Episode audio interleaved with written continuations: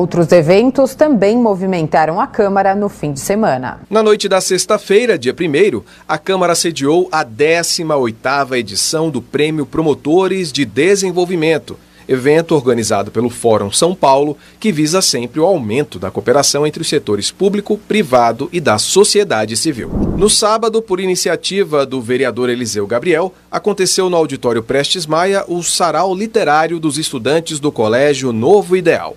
O sarau faz parte da 12ª Semana Municipal de Incentivo e Orientação ao Estudo e à Literatura, evento este realizado pelo vereador Eliseu Gabriel, do PSB, em parceria com as secretarias municipais de Educação, de Cultura e da Pessoa com Deficiência, e conta com o apoio do SESC, Estrela Cultural, Câmara Brasileira do Livro, Unibis Cultural e Museu da Língua Portuguesa. Também no sábado, por iniciativa do vereador Marcelo Messias, do MDB, ocorreu no Legislativo paulistano um encontro sobre autismo. Ainda neste sábado foram realizados dois eventos de iniciativa do gabinete da vereadora Edir Salles, do PSD.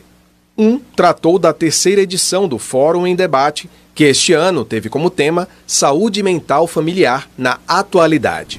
O outro foi o evento Arte pela Paz, que contou com apresentações artísticas, exposições de arte e teve a presença, inclusive, da atriz Regina Duarte.